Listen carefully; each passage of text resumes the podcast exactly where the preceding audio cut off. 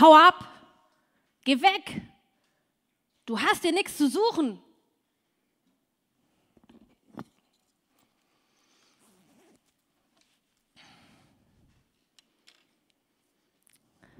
So eine Zumutung und das zu Beginn des Jahres.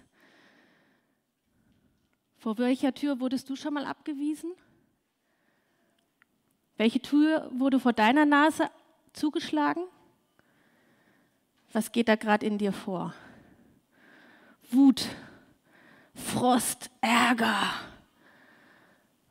Angst, Trauer, Zweifel, Zweifel an mir selbst, Zweifel an der Welt. Das ist doch ungerecht, unfair.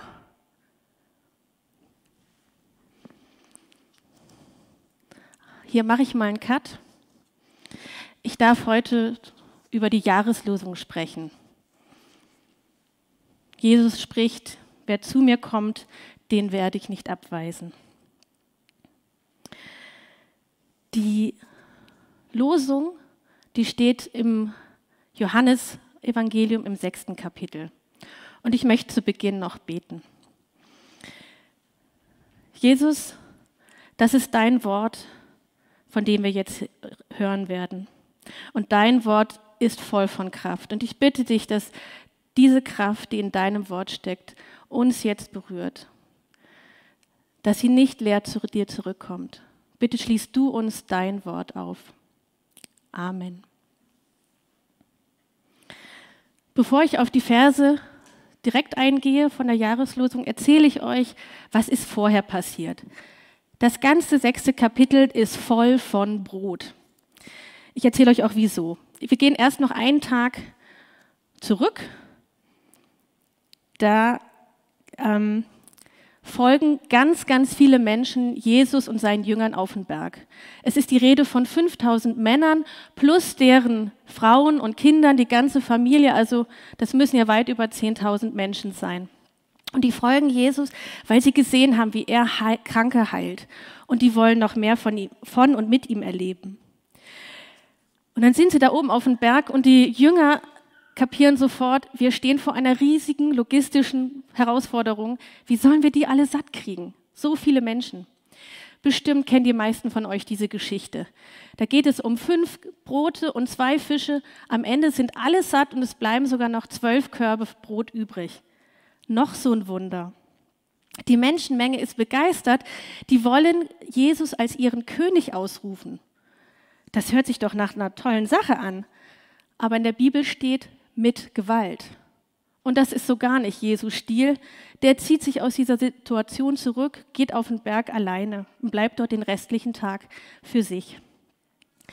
Seine Jünger, die steigen abends in ein Boot und setzen auf die andere Seite vom See Genezareth über. Die sind ungefähr in der Mitte des Sees, da kommt ein Sturm auf, die kriegen Angst, Seenot. Und was passiert? Jesus läuft übers Wasser, kommt zu ihnen, aus Angst wird Freude, die kommen gemeinsam auf, und wohlbehalten auf der anderen Seite des Sees an. Die vielen tausend Menschen, die am Tag vorher dabei waren, die wollen weiterhin hinter Jesus her. Die hatten die Situation an dem Abend vorher genau beobachtet. Die wussten, die Jünger sind rübergefahren über den See. Sie wussten auch, Jesus war nicht dabei, der war nicht im Boot. Aber sie sagen sich, naja gut, wo sollen wir suchen, wenn nicht bei den Jüngern, fahren wir auch rüber. Und staunen nicht schlecht, wenn sie, als sie Jesus tatsächlich dort drüben treffen und fragen, ey, wann bist du denn hierher gekommen? Das ist der Auftakt zu einem langen Gespräch. Und Jesus antwortet gar nicht direkt auf diese Frage nach dem Wann, sondern der sagt, ey, ihr sucht mich doch nur, weil ihr gestern von mir Brot bekommen habt, weil ihr satt geworden seid. Aber ich sage euch, das ist vergängliche Nahrung. Ich habe was viel Besseres für euch. Nahrung, die ewiges Leben bringt.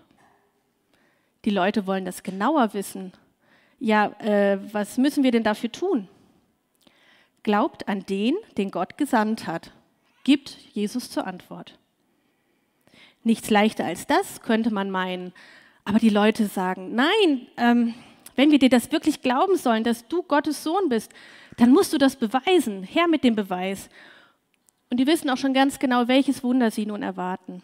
Nämlich, ähm, dass sie das Brot kriegen, was Gott den Israeliten schon vor vielen hundert Jahren gegeben hatte. Manna. Damals, als sie 40 Jahre lang durch die Wüste wanderten nach, dem, nach der Befreiung aus Ägypten. Und Jesus sagt, ey, ich habe noch viel mehr zu bieten als Manna. Die Menschen, die damals Manna gegessen haben, die sind doch heute tot. Ich habe wirklich Brot, das wirklich, äh, wirklich ewiges Leben schenkt. Und da steigen wir jetzt in den Bibeltext ein. Ich lese ab Vers 34.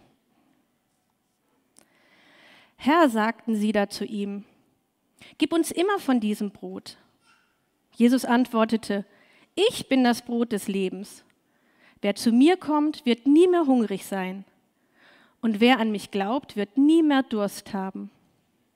Aber es ist, wie ich euch schon gesagt habe, trotz allem, was ihr von mir gesehen habt, glaubt ihr nicht. Alle, die der Vater mir gibt, werden zu mir kommen. Und wer zu mir kommt, den werde ich nicht hinausweisen.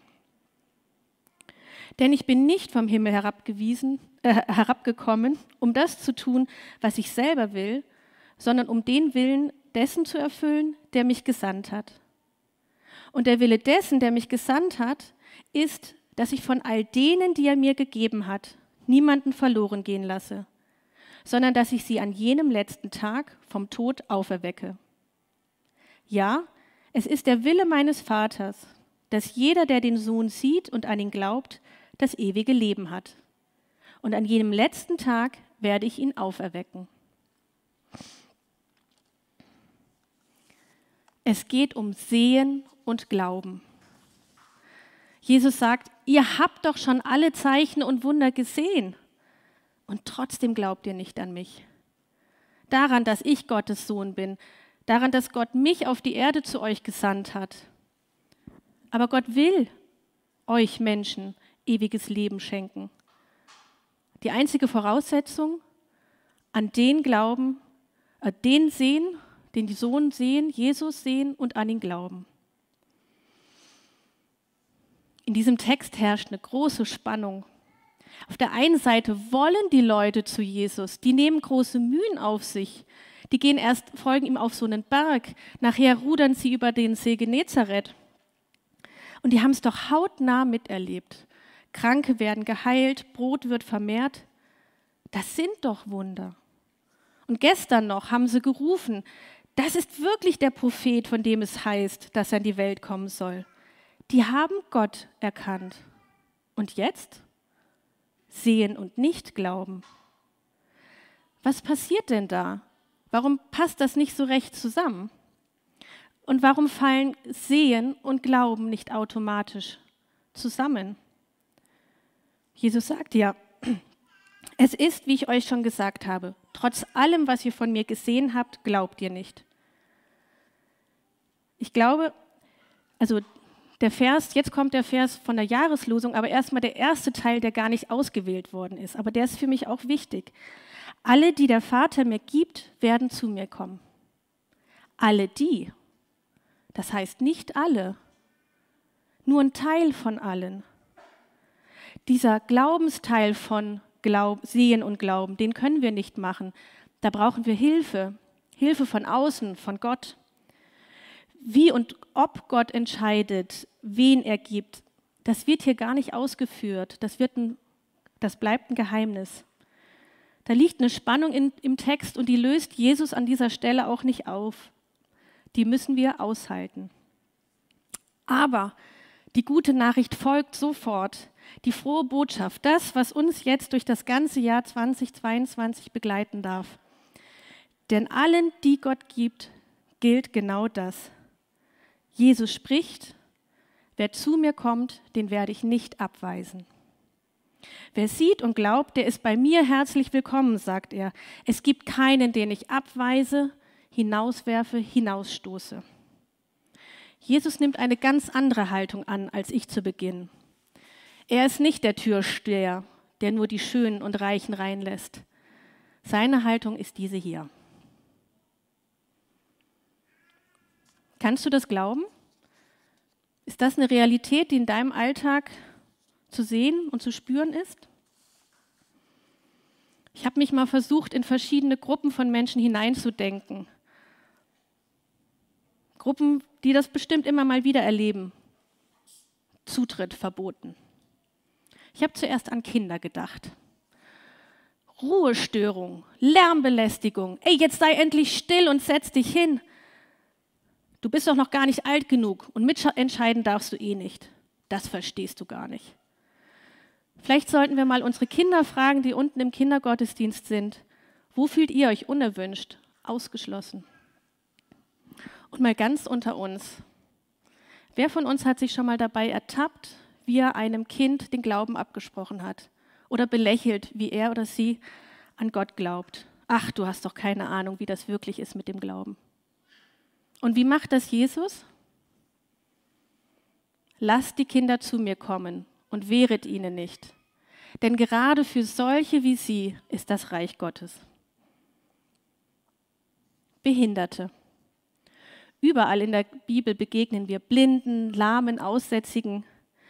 Die waren vom gesellschaftlichen Leben so gut wie ausgeschlossen.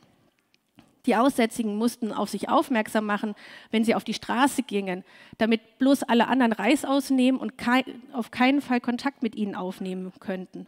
Entwürdigend. Und wie ist das heute? Barrierefreier Zugang zum öffentlichen Leben, Teilhabe, das ist doch in aller Munde. Aber sind Menschen mit Behinderungen wirklich willkommen auf allen Ebenen? Oder werden sie nicht eher als Belastung wahrgenommen, denn als Bereicherung unserer Gesellschaft?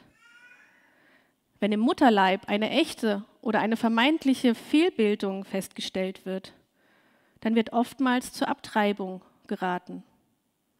Behinderung unerwünscht.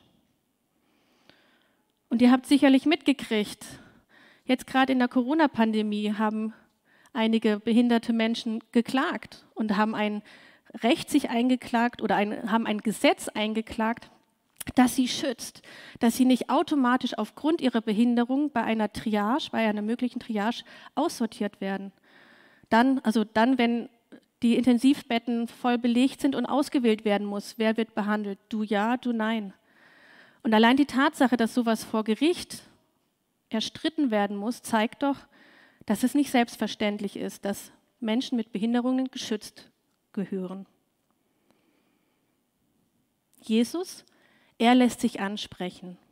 Er begegnet Kranken und Behinderten ähm, auf Augenhöhe, gibt ihnen Würde, Menschenwürde zurück. Da denke ich zum Beispiel an den Blinden, zu dem Jesus geht und sagt, was soll ich für dich tun? Mir sind auch Flüchtlinge vor Augen gekommen. Geht es uns was an, wenn Menschen mit echten Ängsten, äh, Sorgen und Nöten zum Spielball von Regierungen werden und mit leeren Versprechungen an die Grenzen Europas gelockt werden? Nur damit sie dort verzweifeln vor Kälte, Hunger und vor der Gefahr, zwischen zwei Fronten eingekesselt zu sein?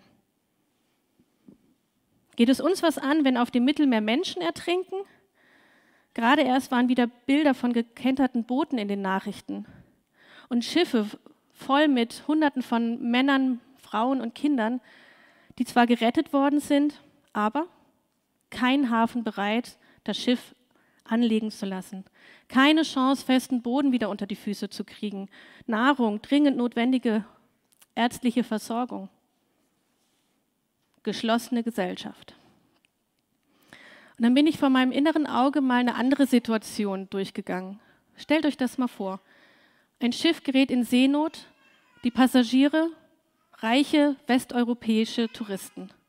Was glaubt ihr, was dann passiert? Die Rettungskräfte kommen von allen umliegenden Häfen und kümmern sich drum. Und die Rettungsmannschaft, die schafft, die, die in Seenot geratenen Menschen an, in ihren Hafen an, in Sicherheit zu bringen, die lassen sich als Helden feiern. Da stimmt doch irgendwas nicht. Die einen dürfen rein, die anderen nicht. Da werden Menschenrechte mit Füßen getreten. Und wir Menschen haben doch so viele Kriterien, nach denen wir Menschen anschauen und beurteilen oder auch verurteilen. Nutzt die mir oder liegt die mir auf der Tasche?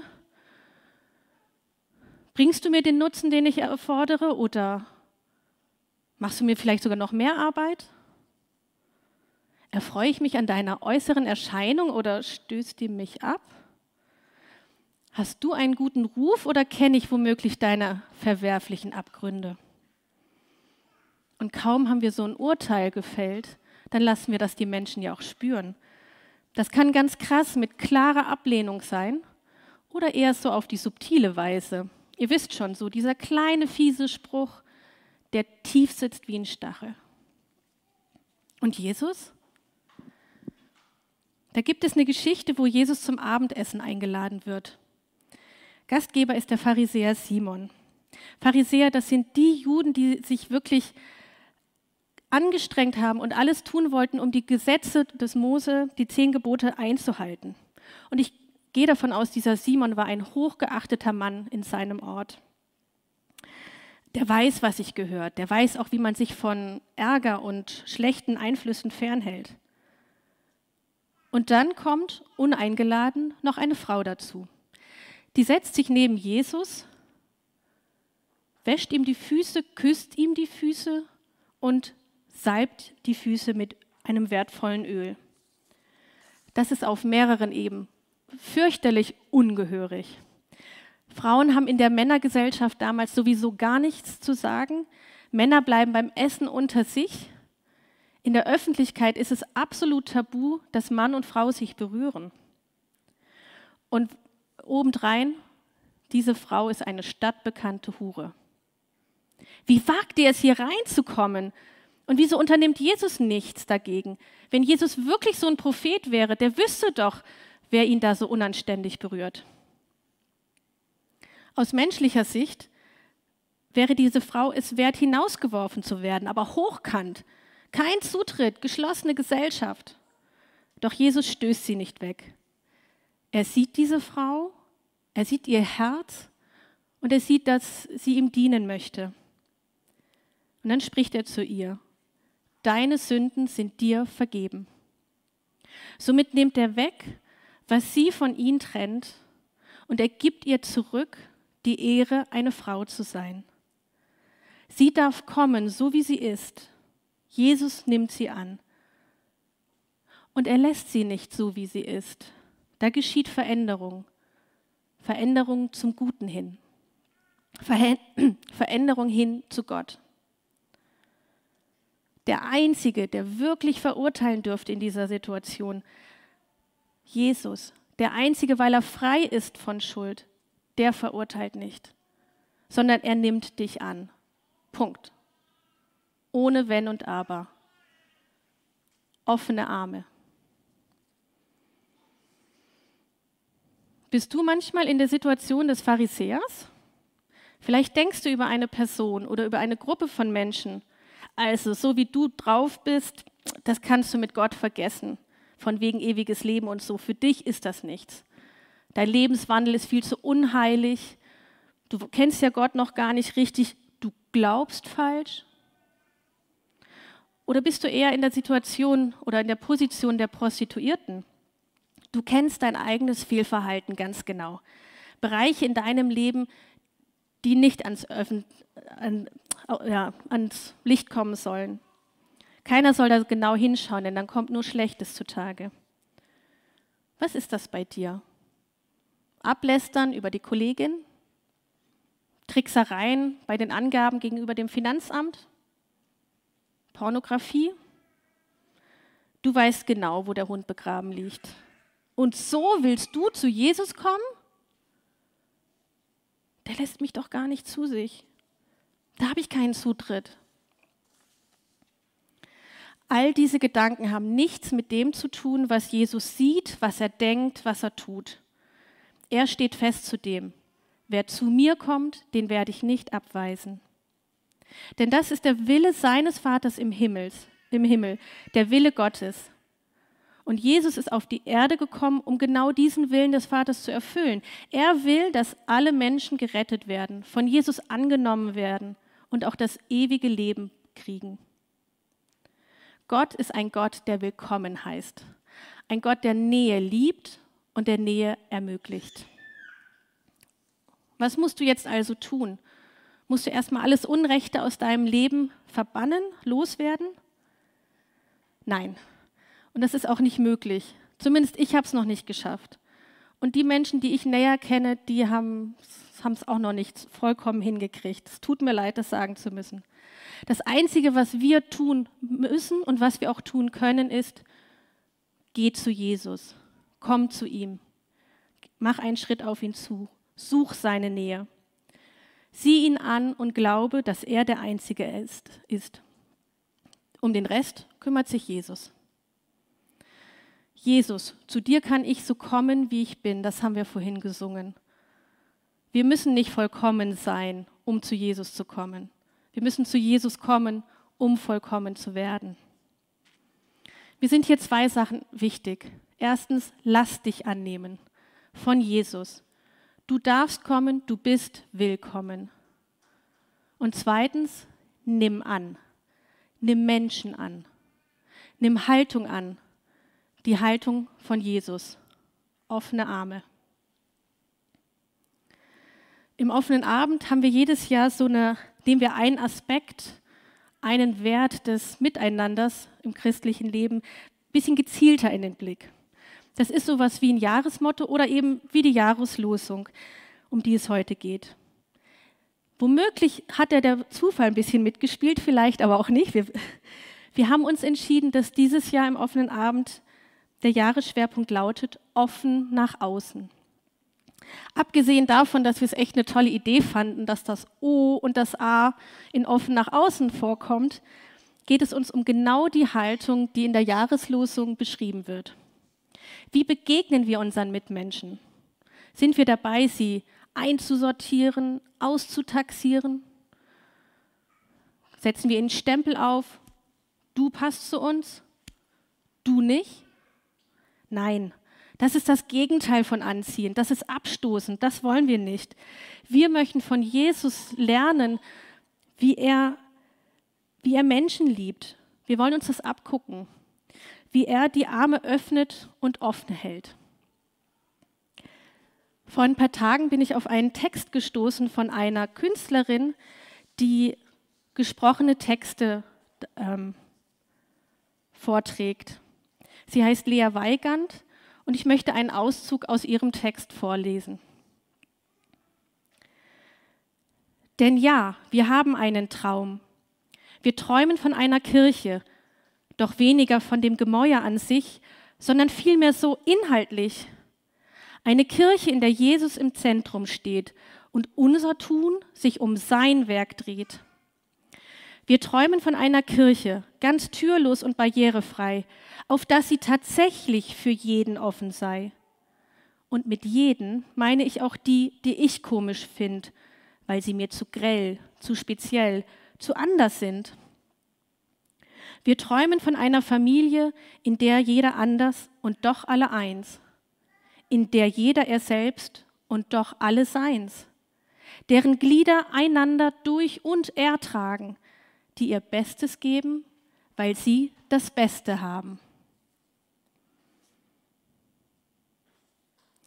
Zum Schluss möchte ich noch kurz erzählen, wie diese Geschichte mit dem Brot des Lebens weitergeht. Jesus spricht, Jesus spricht ja darüber, er ist das Brot des Lebens. Und für viele Menschen ist das eine fürchterliche Zumutung. Da heißt es am Ende, von da an zogen sich viele zurück. Sie wandten sich von Jesus ab und gingen nicht mehr mit ihm mit. Darauf fragte Jesus seine engsten Begleiter, die zwölf Jünger, und wie ist es mit euch? Wollt ihr auch weggehen und mich verlassen? Zum Glauben kann man niemanden drängen. Glaube kann nur in Freiheit leben. Und so entscheidet sich Jesus von menschlichen Führern. Menschliche Führer wollen ihre Anhängerschaft fest an sich binden mit allen Mitteln. Doch Jesus gibt Freiheit. Petrus ergreift für die zwölf Jünger, die angesprochen waren, das Wort und er sagt, du hast Worte, die zum ewigen Leben führen. Und wir glauben und haben erkannt, dass du der Heilige bist, den Gott gesandt hat. Was für ein Glaubensbekenntnis. Wie wäre es, wenn wir dieses Glaubensbekenntnis gleich miteinander sprechen? Es festmachen, auf wen wir unsere Hoffnung setzen. Es ist gut möglich, dass du die Worte vielleicht nur mit zitternder Stimme und innerlichem Beben sagen kannst, weil du noch gar nicht genau verstanden hast, was, also so komplett, was Jesus, äh, Petrus da sagt. Aber lasst uns das gemeinsam tun, denn das hat Kraft, wenn wir als Gemeinde aufstehen und ein Glaubensbekenntnis aussprechen. Das geht kraftvoll direkt nach oben. Es hat aber auch Kraft unter uns, wenn wir uns das gegenseitig zusprechen und den Mut zusprechen, dafür zu stehen. Das würde so laufen, wir stehen gleich gemeinsam auf. Ich, würde, ich spreche ein kurzes Dankgebet und dann sind die Worte sogar jetzt schon eingeblendet, sodass ihr gut mitsprechen könnt. Also ich bitte euch, dass ihr aufsteht.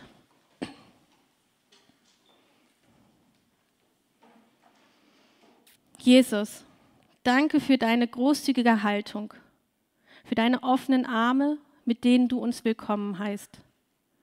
Du sortierst nicht aus, du verurteilst nicht, du weist nicht ab sondern du nimmst uns an, so wie wir sind. Wir dürfen zu dir kommen und wir möchten zu dir kommen und zu dir gehören. Und deshalb bekennen wir mit den Worten von Petrus, Jesus, du hast Worte, die zum ewigen Leben führen. Und wir glauben und haben erkannt, dass du der Heilige bist, den Gott gesandt hat. Amen.